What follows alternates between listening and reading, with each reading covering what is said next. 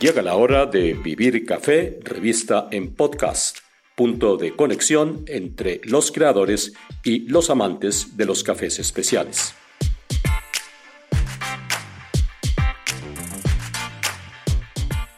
Les habla Hugo Sabogal. Bienvenidos. Esta edición especial de la sección Mi vida en el café, de Vivir Café, revista en podcast, recoge la historia y el trabajo de Felipe Henao, vencedor del concurso Taza de Excelencia 2020, con un café subastado la semana pasada por el precio récord de 70 dólares la libra. El lote ganador lo adquirió la empresa belga Supremo Coffee y se trata de un café lavado de la variedad Chiroso.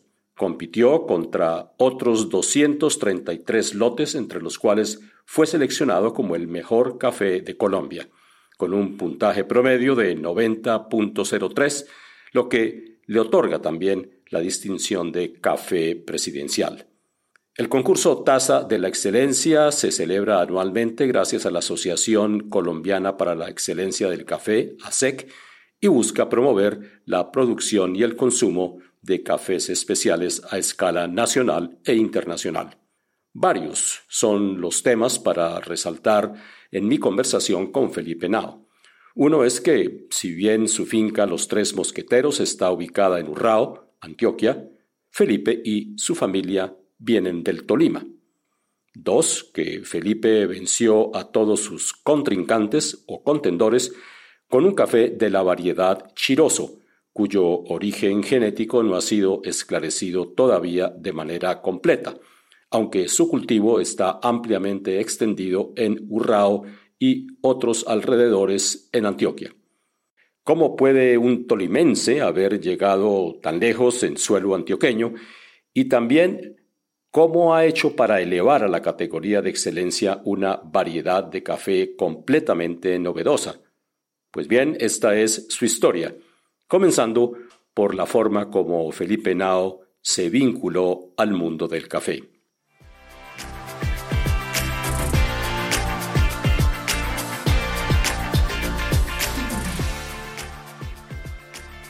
Pues a ver, yo comencé, eso fue en el 2006, yo tenía 16 años, yo estaba recién graduado del colegio, yo soy de Ibagué, viví en, Ibagué hasta mis 16 años y realmente pues no tenía pensado nada de café porque pues nuestra familia no está dedicada a nada del café, nosotros no, no teníamos conocimiento de eso.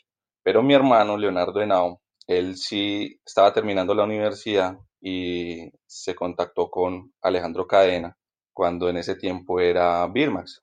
Mi hermano se lo llevaron para Popayán a trabajar en las bodegas de allá.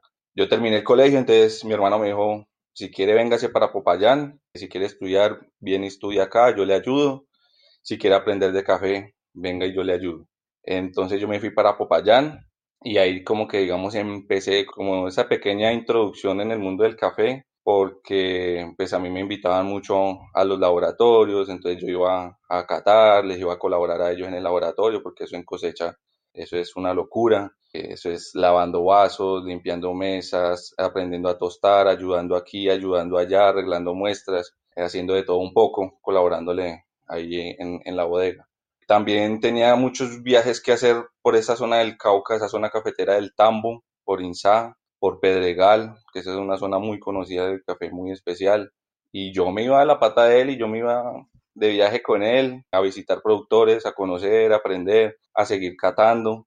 Duró más o menos un año, ¿no? Solamente, porque yo ya inicié a estudiar, ingresé a estudiar a la Universidad del Cauca, Ingeniería Agroindustrial, y luego ya mi hermano ya tomó otro rumbo, se fue de Popayán, se fue para otra, para otra ciudad. De ahí como que nos, nos separamos. Y esa separación terminó poniendo freno, por lo menos de manera temporal, a su encuentro con el café.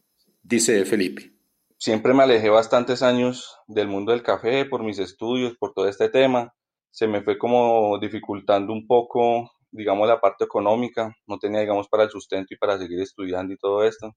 Entonces mi hermano me dijo, no, pues si quiere póngase a vender café tostado yo le dije, no, pues listo, de una, pongámonos a vender café tostado, ¿y qué nombre le vamos a poner? En ese tiempo había nacido mi primer hijo, que se llama Juan Martín. Lo llamamos Juan Martín porque fue un embarazo de alto riesgo y pues nos dijeron, vea, encoméndese al Ángel San Martín, que ayuda a los bebés, que ayuda a los niños. Entonces, digo, nos vamos a encomendar al Ángel San Martín. Y esa primera marca de café tostado la llamamos Café San Martín. Entonces empecé, digamos que eso me fue ayudando mucho para poder continuar estudiando y para poder seguir trabajando. Entonces yo hacía como ambas cosas. A los años empecé a trabajar en otras cosas, tenía como lo del café como hay más o menos, era un tema muy difícil porque el tema de la educación a la gente en cuanto a cafés especiales y todo eso es un trabajo bastante arduo. Llegar a decirle a la gente, vea, lo que pasa es que este café es mejor, este café es muy bueno, este café es de tipo exportación. Llegar a competir con marcas convencionales y todo eso era, la parte educacional es muy difícil. Entonces eso era como un choque constante, un choque constante. Eso fue muy duro, la verdad, fueron épocas muy duras. Luego ya mi hermano, hace más o menos nueve años, él se empezó a posicionar aquí en Medellín con una empresa que se llama Pergamino Café. Tienen tiendas aquí en Medellín y también exportan cafés especiales. Entonces él empezó a trabajar, le empezó a ir muy bien acá y más o menos hace seis años me dijo, Felipe, y quiere véngase para acá, empieza a seguir a retomar el tema de la catación, empieza a retomar todo el tema del tostión, todo lo del laboratorio, todo el tema, y, de pronto se le abre un camino acá. Entonces yo me, me, lo tomé como un compromiso, como un proyecto de vida, yo dije, este puede ser mi proyecto de vida, y me vine de una. Y de una se fue para Medellín, dejando en Popayán a su esposa y a su hijo Juan Felipe, sin saber que ese era su nuevo destino empecé a retomar todo, ayudándoles en el laboratorio, eh, empezando a catar y todo eso, más o menos a los cuatro o seis meses de estar con ellos ahí entrenándome, me dijeron, venga, si quiere, venga, ya lo contratamos, usted se vuelve como nuestro comprador de cafés especiales. Usted ha dado buen resultado, como que si le ha pegado el cuento de la catación de café y todo eso. Entonces yo les dije, listo, de una. Me contrataron y me empezaron a mandar a distintas regiones de Colombia. Cuando estaban en cosecha yo me iba para Nariño allá a Qatar y a, evaluar los cafés. Cuando había cosecha en el Huila me iba para el Huila, estuve por Pitalito, por La Plata, en el Cauca también con Insa, en Pedregal. Y también estaba apenas comenzando el tema en Urrao y en Caicedo con el tema del chiroso, porque hace seis años fue que ganó Doña Carmen la tasa de la excelencia con un chiroso. Y en medio de la euforia que estaba generando el chiroso en Urrao y en los alrededores, Felipe comienza su propio camino con esta variedad, sin sospechar por un minuto a dónde iba a parar. Así lo cuenta Felipe. Fue cuando nosotros nos empezamos como a enamorar de la tierra Urrao. Urrao es una tierra, o sea, es completamente diferente, lo llaman el paraíso escondido. Es un valle que está situado a 1950 metros de altura. Es algo realmente único que nosotros nos hemos puesto hasta en la tarea de buscar dónde más hay valles a esa altura y que cultiven cafés y no, no lo encontramos. Encontramos uno en Kenia que cultivan café y precisamente es una zona muy reconocida de Kenia que cultivan un café muy especial, es un café muy, muy apetecido. Y nos dimos cuenta que mm, al ser un valle Urrao manejaba unas temperaturas al año muy estables, que son más o menos de 19 grados centígrados, que es perfecto para el, para el cultivo de cafés especiales porque la maduración de los granos se da de una manera más lenta y los granos son de muy buena densidad. También nos empezamos a descubrir el tema del chiroso, empezamos a, ver, a descubrir que habían otros productores en la zona que también tenían chiroso, entonces bueno, montamos un proyecto allá en Urrao donde les comprábamos todos los cafés chirosos allá en Urrao, todo para Pergamino Café. Y se nos empezó a abrir el camino porque habían unas tierras que estaban vendiendo y digamos que la familia logró adquirir cuatro predios y medio más o menos. Gracias a Dios estaban como juntos, entonces se logró juntar una sola finca más o menos grande. Son más o menos 45 hectáreas en total. Entonces dijimos, ¿y qué vamos a sembrar? ¿Qué vamos a hacer? ¿Qué, cómo vamos a hacer aquí? Porque nosotros del cultivo pues no sabíamos nada. Entonces, nosotros sí el tema del procesamiento, pues habíamos aprendido mucho, me había permitido mucho también todo mi recorrido por Nariño, por Huila y todo eso me había permitido aprender mucho en tema de procesamiento, de beneficio, aprender de la gente. Realmente el mayor aprendizaje lo he obtenido es de los mismos caficultores, de la misma gente.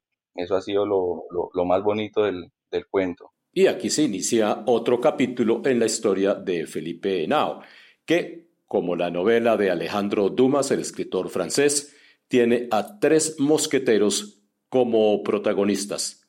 Bueno, con, ese, con esa idea, con ese corazón de querer sembrar de manera orgánica. Nosotros, bueno, vámonos orgánico, no sé qué, vamos como sea. De casualidades de la vida, nos volvimos a encontrar un amigo que conocíamos de, años más atrás, un amigo de Monserrate que se llama Jorge Cuella. Él era un jornalero, él trabajaba en muchas fincas, pero pues con él hicimos mucha amistad. Y siempre era muy curioso porque pues ellos no manejaban ni celular ni nada, pero de casualidad de la vida siempre nos lo encontrábamos. En Santa Bárbara hay unas fincas a las que se les compra café y allá no lo encontramos allá cogiendo café con toda la familia y todo. Entonces, cuando nos lo volvimos otra vez a encontrar, le dijimos, venga, véngase con nosotros, vamos a trabajar estas tierras. Y el de una se fue con la familia para Orrao y digamos que él es como el, el tercer mosquetero, Jorge Cuellar. El segundo es mi hermano y el otro que soy yo. Entonces, bueno, al principio fue muy difícil eso, mejor dicho, siembre café, siembre chiroso. ¿Por qué nos decidimos por el chiroso? Porque es que en todas las rondas, durante cuando yo estuve trabajando como comprador de cafés especiales, siempre venían muchos clientes, venían clientes de Estados Unidos, venían clientes de Europa, venían de Corea, de Japón, de Australia. Y siempre yo era como el encargado de montarles las mesas, de tostarles las muestras para que ellos caten y alistarles todos para que ellos caten y ellos vengan a, comprar, a escoger qué café quieren. Entonces yo siempre trataba de ponerles de todo un poco. Entonces cafés tipo blend o mezclas de regionales o les poníamos también microlotes, les poníamos también varietales como los geishas, les poníamos procesos también, les poníamos honeys, les poníamos naturales y obviamente les poníamos chiroso. Y ellos pasaban por todos, muy bueno, muy bueno, ta, ta, ta, ta. Uf, pero el chiroso, uf, para yo el chiroso, ¿qué es esta vaina? Ellos decían, ¿qué es esto? Y decían, sí, el geisha está muy bueno, está muy bueno el geisha, lo podemos comprar, buen precio, ta, ta, ta. Pero ¿esto qué es? Chiroso, chiroso, ¿cómo así? Entonces todos los clientes tocaba como empezar a contarles la historia, la historia del chiroso, de dónde viene el chiroso. Y digamos, la comercialización ha sido un poco difícil del tema del chiroso porque es un café que no es conocido. Uno habla del chiroso y no, pues hay clientes que incluso no le paran bolas a uno, ni siquiera uno le dice, venga, tengo chiroso no, pues yo no sé qué es eso, no, no, no, no nos interesa.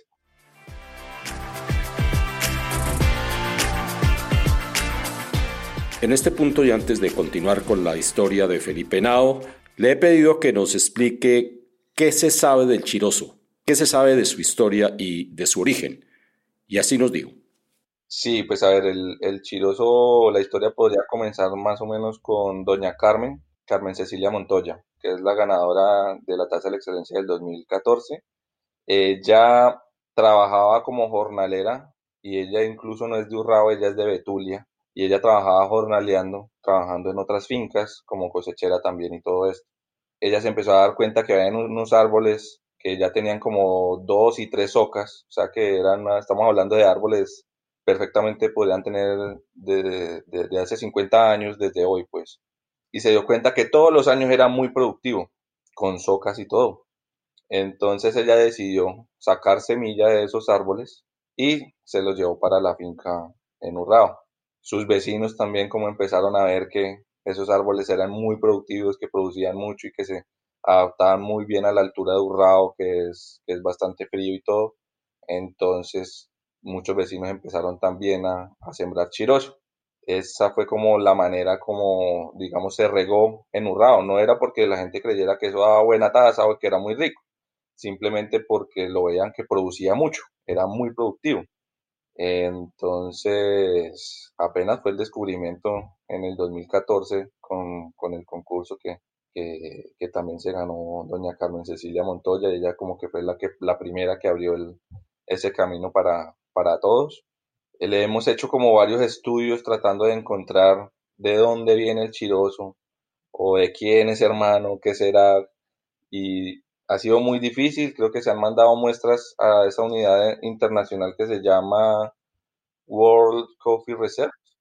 Digamos que genéticamente es imposible llegar a decir, ah, sí, esta variedad es tal, se llama así, tal. Genéticamente es imposible, pero que dicen que tiene como una familiaridad con unos cafés de una zona de Yirgachefe, en Etiopía, y que es un café 100% puro. Ya que digamos algunos estaban diciendo que digamos el chiroso era como una mutación, que viene una mutación del caturra o algo así, digamos que no, es un café original, 100% puro, no más. Seguramente tras el triunfo de Carmen Cecilia Montoya en 2014 y ahora lo obtenido por Felipe Henao, además de conseguir el máximo precio en este tipo de subasta, se intensificarán los estudios genéticos alrededor del chiroso. Bueno, continuemos entonces con eh, Felipe Henao y con su propia historia del chiroso como nos dimos cuenta que el chiroso daba como esa sorpresa, como que todo el mundo decía, uy, esto es diferente, nosotros dijimos, aquí esto es lo que tenemos que sembrar, y esto es lo que hay en Urrao, y esto es lo que más hay, vamos a sembrar también chiroso. Sembramos a las carreras, se alcanzaron los 80 mil árboles, y como no sabíamos mucho el tema del cultivo y estábamos con el tema de que todo fuera orgánico, eso perdimos muchísimos árboles, hubo muchos árboles que se acabaron, y digamos ya al final dijimos no, no, pues ¿qué hacemos? Si toca echarle químico, vamos a asesorarnos de agrónomos y todo el tema. Eh, logramos recuperar más o menos 15 mil, que son los que hoy en día están en plena producción. Hay otros 5 mil que se, lograron salvar, pero van un poquito más atrasados. Y bueno, logramos también empezar el tema de la resiembra durante todo el año pasado y ya esperamos que el próximo año ya tengamos mucho más en producción. Digamos que vemos que vamos como como por buen camino por el momento. Pero aquí no acaba todo. Felipe Henao y su equipo comenzaron a descubrir ciertas trazas que nadie había visto con claridad en el pasado. Esto es lo que dice. Nos empezamos a, a dar cuenta también en el cultivo, en diferentes cultivos de los vecinos de Urrao y todo eso. El caturra, pues tú ves el árbol y es igualito a ver un caturra. Tú vas a ver los granos y los granos son alargados son como un tipo borbón, pero pequeñito. Digamos que por ese motivo le dieron el nombre de chiroso. Pero nos dimos cuenta que en los cultivos habían unos árboles que eran de porte alto, pero digamos eran muy escasos. Tú veías un cultivo de 5.000 árboles y veías un arbolito por allá que sobresalía a lo lejos. Nos dimos que era de porte alto, que el grano era más grueso y que era parecido un borbón. Lo decidimos catar hace como cuatro años y nos dimos cuenta que tenía el perfil del chiroso, pero era más extraño todavía. Entonces dijimos, venga, aquí puede haber como la minita de oro, porque cultivo de este árbol no lo hay, de solo porte alto no lo hay. Incluso hoy en día solo vemos dos fincas que tenemos cultivos solamente de chiroso, de porte alto. En eso tenemos nosotros, yo creo que la gran mayoría de la finca hoy en día, y unos amigos también, unos vecinos que se decidieron a sembrar, tienen como 4.000 árboles de ese porte borbón. Y claro, estas y otras observaciones comenzaron a mostrarles rápidamente a los hermanos Henao que algo había interesante para lanzarse al mundo. Bueno, llega, llegó, el, llegó el año que yo le insistía mucho a mi hermano, participemos, participemos en la tasa de la excelencia, nosotros tenemos, han salido cafecitos buenos de la finca, hemos hecho buenos procesos y todo, participemos. Mi hermano estaba como un poco reacio, él como que decía, no, eso no, eso de pronto es suerte no veas que tenemos buen precio para ese café, vendamos lo mejor por acá, que no sé qué. Y yo de insistirle, insistirle, insistirle, me dijo, bueno, ya, haga lo que quiera, haga lo que quiera. Y yo listo. Como a la semana me preguntó, venga, ¿y dónde está el café? Yo le dije, no, el café ya lo despaché, ya lo mandé para el concurso. Me dijo, ¿en serio? ¿Cómo así? Y yo, sí, ya, ya lo mandamos para el concurso. Estuvimos muy preocupados porque pues el café se mandó muy fresquito, se, se, se secó, se envolvió y se mandó prácticamente cuando lo catamos al principio estaba muy normal. Pues normal para nosotros, digamos, un café de 86 puntos en taza. Y pues es bueno, pero pues si queremos entrar a subasta y queremos a todo eso, pues tenemos que tener un café mucho, mucho mejor. Y yo, bueno, catémoslo por ahí en unos 15 días, a ver, porque pues hay algunos amigos que nos han dicho que no, que, que el café hay que dejarlo que se estabilice, que no sé qué. Y bueno, esperemos lo caté como a los 15 días y bueno, si el cafecito estaba, nos daba como 87 puntos. Dije, no, ya por lo menos con este puntaje de pronto entramos a subasta. Y yo también estaba muy preocupado porque el chiroso es muy difícil de tostar. Es un café muy difícil de tostar. De los más difíciles, yo creo que está ahí el chiroso. Le pregunté a Felipe Nao que si hay un factor más que otros que pese en este comportamiento del grano a la hora de que se le someta a un tueste? Eh, Sí, y la parte agronómica tiene mucho que ver. Hemos dado cuenta que hay gente que es muy juiciosa con el tema de las abonadas y de tenerlo bien tenidito y uno ve los árboles muy bien nutridos, los granos bien nutridos también y esos granos al tostarlos cogen un color más oscurito. Y de pronto hay fincas que de pronto no lo tienen tan bien nutridos, de pronto como lo tienen otros, pero igual el café cata muy bien, pero hay que hacerle un tueste más clarito. Si yo lo dejo como lo dejo al otro, me sabe como si se estuviera quemando. Si lo dejo más clarito, boom, sale un muy buen café.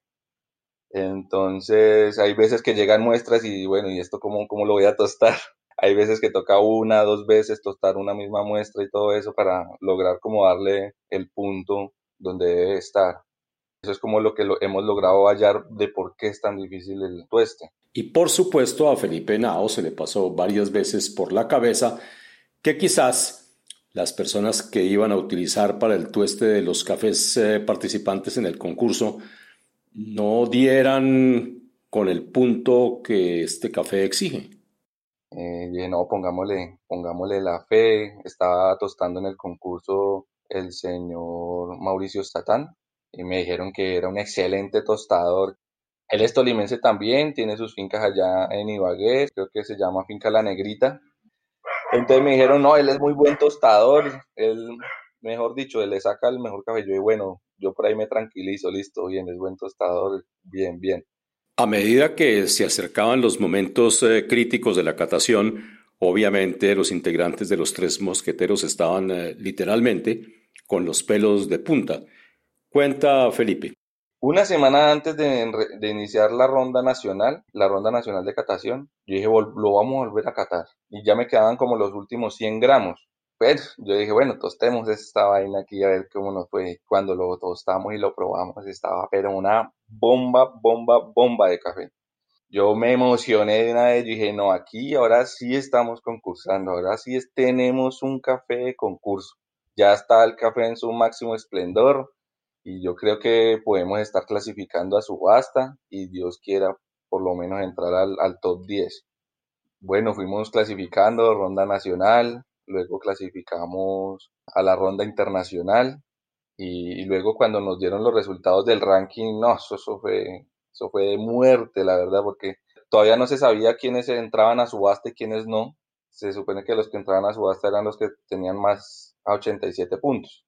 Y, y habíamos 40 cafés que habían clasificado. Y empezaron de atrás para adelante, del 40 al 39. No.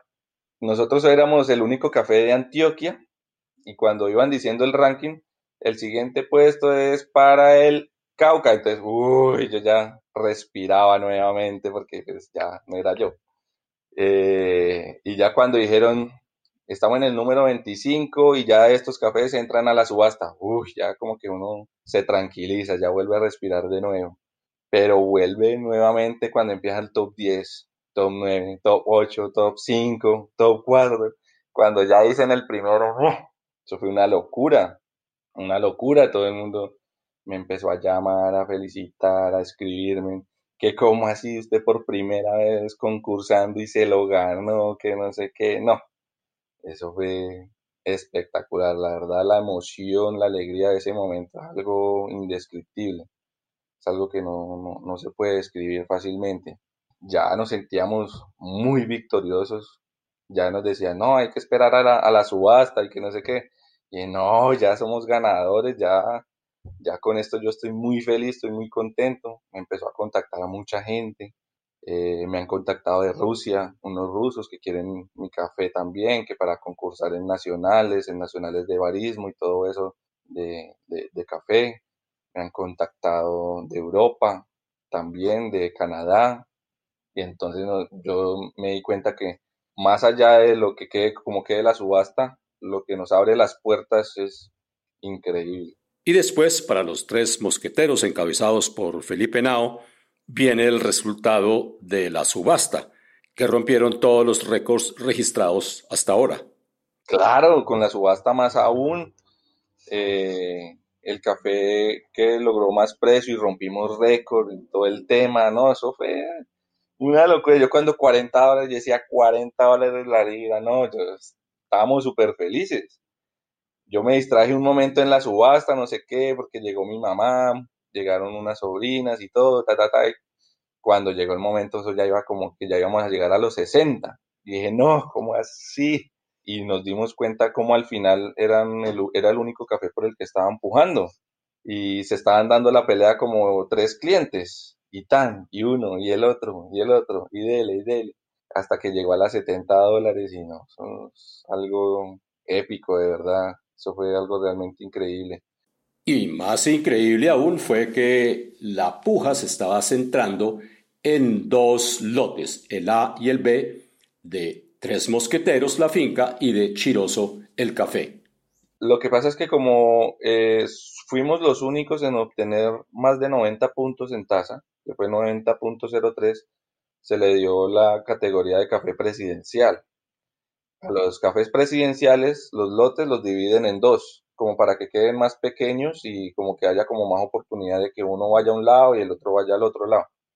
Eh, al estar los lotes más pequeños, se tiene como la creencia pues de que pronto van a pujar más, más, más por esos cafés. Y pues yo creo que salió muy buen resultado porque el resultado de verdad que se vio. El lote ganador fue de Alemania, eh, se llama Supremo, también me contactaron de una, que qué felicidad, que no sé qué, me empezaron a mostrar todo el equipo de ellos, el equipo de trabajo, y yo también a mandarles fotos, miren, esta es mi familia, esta es la finca, que no sé qué, no, ya nos volvimos parceros, como quien dice, que invitados a Alemania, yo también que vengan ahorrados, que vengan a conocer la finca, que claro que sí, que no sé qué, bueno, hemos estado hablando todo este tiempo muy, muy chévere. Felipe Nao obviamente está muy contento con los resultados por lo que implica para el futuro de su proyecto. Pero no deja de pensar el precio que ha tenido que pagar para llegar a este punto. Alguna gente de pronto ve, digamos, los éxitos que uno puede tener, pero hay veces que no se ve los sacrificios que uno tiene que hacer para eso, ¿no? Eh, a mí durante todo este tiempo de trabajo a mí me tocó alejarme mucho de mi familia, porque me tocaba viajar mucho. Y yo doy gracias a Dios y gracias a mi familia por ese esfuerzo tan grande, porque eso de estar yo viajando, de estar ausentándome, de estar trabajando aquí, de estar trabajando allá, las épocas de cosecha, esas épocas de cosecha que uno se va hasta las 11, 12 de la noche, al otro día madrugue a las 5, 6 de la mañana, eh, quería así como hacer notar eso de que hay mucho sacrificio, hay mucho trabajo detrás de eso. Y detrás de esto pues también hay mucha gente que está trabajando, uno no, no está trabajando solo, también está mi hermano, está Jorge allá en la finca, la familia de Jorge, todos los recolectores que hacen el trabajo allá en la finca. Hay gente que incluso en, en Urrao es muy difícil conseguir mano de obra porque mm, Urrao tiene muchos cultivos de aguacate. Entonces, a veces como que se junta la cosecha de aguacate con la cosecha de café. Y la gente pues prefiere ir a coger aguacate que ir a coger café, pues porque es mucho más fácil y digamos que le, le pueden ganar un poco más por el lado del aguacate. Entonces nosotros llamamos a amigos del Huila, llamamos amigos de otras regiones que hemos conocido, se vienen para acá a trabajar a la cosecha, pues gracias a Dios nunca nos ha faltado gente para trabajar en la finca, eh, nos han sobrado manos, nos han sobrado amigos que también quieren estar con nosotros y todo. También el agradecimiento para ellos que hacen un gran trabajo. También el agradecimiento para todos los caficultores. Ser caficultor es una labor muy dura, muy dura. Hay gente que cree que, es fácil ir a coger café y, ya, ¿sí? Pero resulta, por ejemplo, acá en Antioquia siempre la cosecha de café se junta con las épocas de lluvias y la gente está en pleno aguacero allá en el cafetal cogiendo café. Eso es algo muy duro, es algo muy complicado y realmente esos son los héroes de Colombia para nosotros, los caficultores, los campesinos, los que trabajan en el campo son los héroes de Colombia. Mm, yo no, no me imagino Colombia donde no tuviera campo. Eso sería una pobreza total, yo creo, de verdad. Y por último, y sobre todo para quienes no hemos probado el chiroso, le he pedido a Felipe Nao que nos haga una descripción del perfil de este café. El chiroso es muy floral, de mucho limoncillo, y tiene una nota característica que nosotros la llamamos ruda, tiene mucho olor a ruda. De un chiroso a otro de un caficultor a otro puede variar mucho en el dulzor. Hay unos que son muchos más dulces, mucho más complejos y ese dulzor como de ruda característico, pero es una cosa bien diferente allá allá arriba. Es de una muy alta complejidad, es un café que tú te lo tomas, pasas y el café te queda impregnado en la boca durante, es bien prolongado. E, eso lo hace mucho más complejo y, yo creo que ese es, ese es otro plus que tiene el café. ¿Y el método recomendado para poder disfrutarlo a plenitud? Filtrado, totalmente. En B60, a mí me gusta también mucho la Chemex. En cualquiera de las dos, yo creo que queda muy bien ese café. ¿Y la relación café-agua que mejor lo expresa? Me gusta manejarlo de 8 gramos por 100. Parece que es muy buena relación, sí. Y para cerrar, un mensaje de Felipe Henao acerca de las posibilidades de probar este café en un futuro cercano. Sí, vamos a tener en Pergamino Café, va a salir una edición especial, creo que ya ahorita para diciembre empieza a salir y esperamos que se abra la oportunidad de un lote, un lote bien grande para que mucha gente lo pueda disfrutar.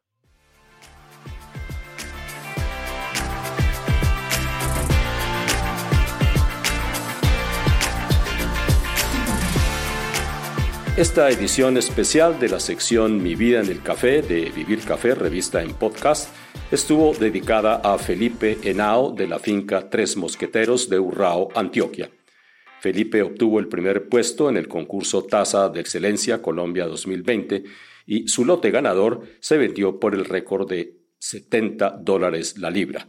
Lo logró con un café lavado, como vimos hace un momento, de la variedad Chiroso cuyo origen genético está todavía en evaluación. Regresaré con la transmisión habitual de Vivir Café, revista en podcast, en una semana. El tema a tratar, ¿qué hacer para elevar el consumo de cafés especiales en Colombia? Hasta entonces.